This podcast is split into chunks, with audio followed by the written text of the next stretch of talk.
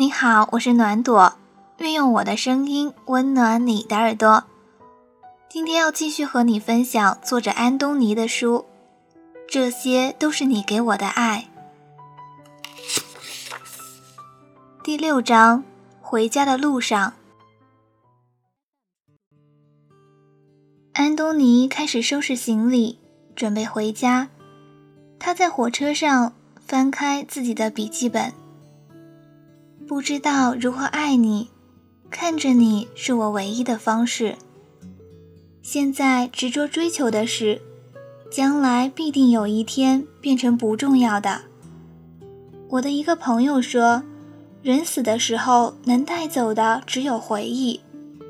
我觉得回忆只是在当下影响我们的感受，带不走也留不下。爱和喜欢是同义词吗？不过，爱一朵花就为它浇水，喜欢一朵花就把它摘下来。喜欢和讨厌是反义词吗？喜欢一朵花就把它摘下来，讨厌一朵花也会把它摘下来。想回到过去，将你紧紧抱紧，紧紧抱紧。想找个保鲜盒。把你给我的那些感动都装起来。当我不那么喜欢你的时候，就拿出来回味一下。希望迷路的时候，前方有车可以让我跟随；冷的时候有带电热毯的被窝；拉肚子的时候就离家不远；困的时候有大段的时间可以睡觉；不知道说什么的时候。你会温柔地看着我，向我词穷；不可爱的时候会适可而止；寂寞的时候，知道你在爱我。在每一个地方想你，自己一个人的时候，你更是成了思想的主角。这样的你让我羡慕。我是傻瓜还是糊涂蛋？明明是那么认真的快乐与担忧过。怎么能这样彻彻底底的忘记了呢？其实大家都是普通人，都挺善良的，也都傻，怕寂寞，有的时候耍一些小聪明，都希望别人对自己好一点，可是又懒得付出。所谓人生，便是取决于遇见谁。那些我本来说好我很喜欢很喜欢的人。那些我告诉他们我想和他们一辈子的人，我真的用心对待了吗？会不会就在我做别的不重要的事情的时候，把他们忘记的时候，他们已经死了，或者说对我死心了呢？所谓的幸福都是别人眼里的，我们总是很容易觉得别人幸福，觉得自己可怜。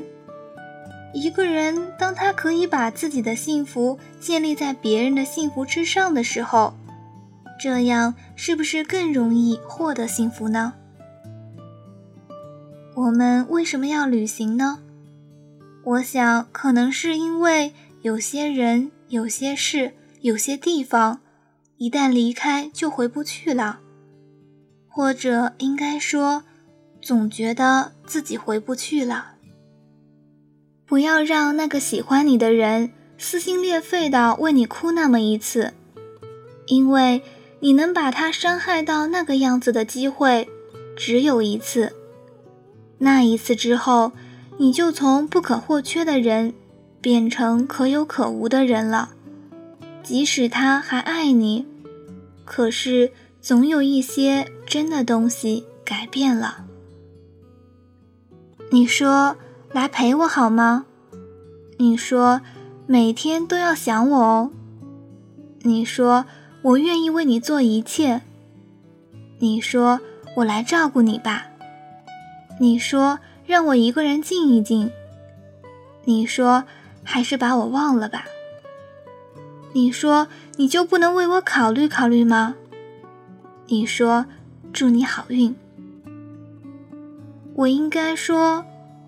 行，嗯，好吧，还是应该像现在这样，默默的看着你，还要说些什么？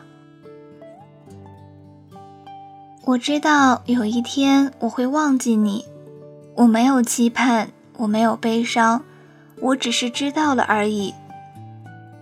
我们合影用照片纪念，我们写日记用文字纪念，我们拥抱用温度和力度纪念，我们把头埋在对方头发或者胸里，用味道和声音纪念。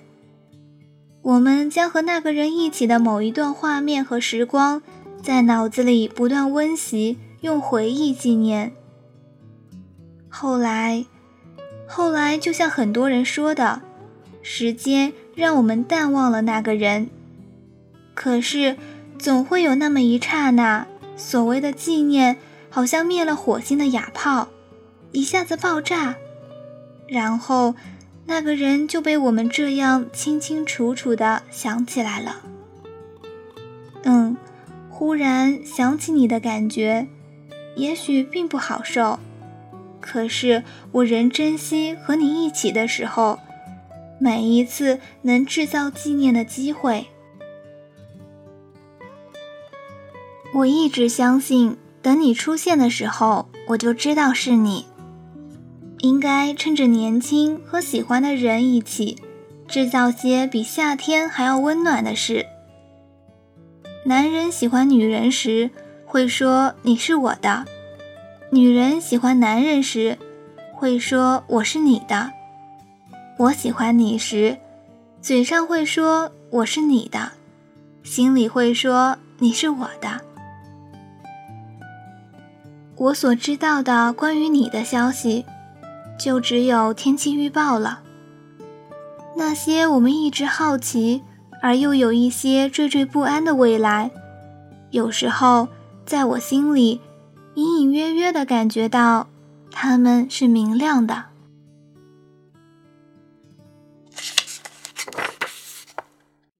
第七章尾声。飞机飞过天空。拉出的线一会儿就消失了，沙滩上的脚印涨潮落潮以后就不见了，石头跌入湖泊形成的涟漪，水位就上涨了一点。风吹过湿地，草和树木就默默拔节。如果只是我呢？如果只是味道、眼神、拥抱、泪水、笑容，你做的吃的。在一起的时间，走过的旅程，住过的城市，消磨的时光，那些陪我一起傻过的人，你们在我身上留下了什么？我要不要死心塌地的找回你，还是微笑后坚定的转身，从此变得聪明？之前那个我。和现在的我之间的距离，被许多细小琐碎的事填充着。这些都是你给我的爱吧。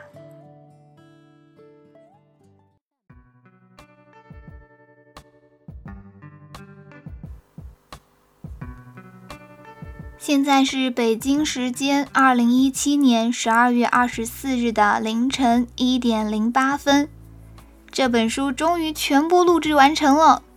也算是完成年初定制计划里的其中一项任务吧。